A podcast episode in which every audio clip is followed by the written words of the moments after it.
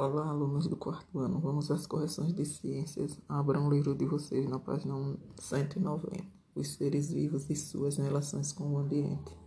1. Um, quando dizemos que um animal que caça o outro para se alimentar é chamado de predador e o que é caçado é chamado de presa, estamos ref nos referindo à cadeia alimentar.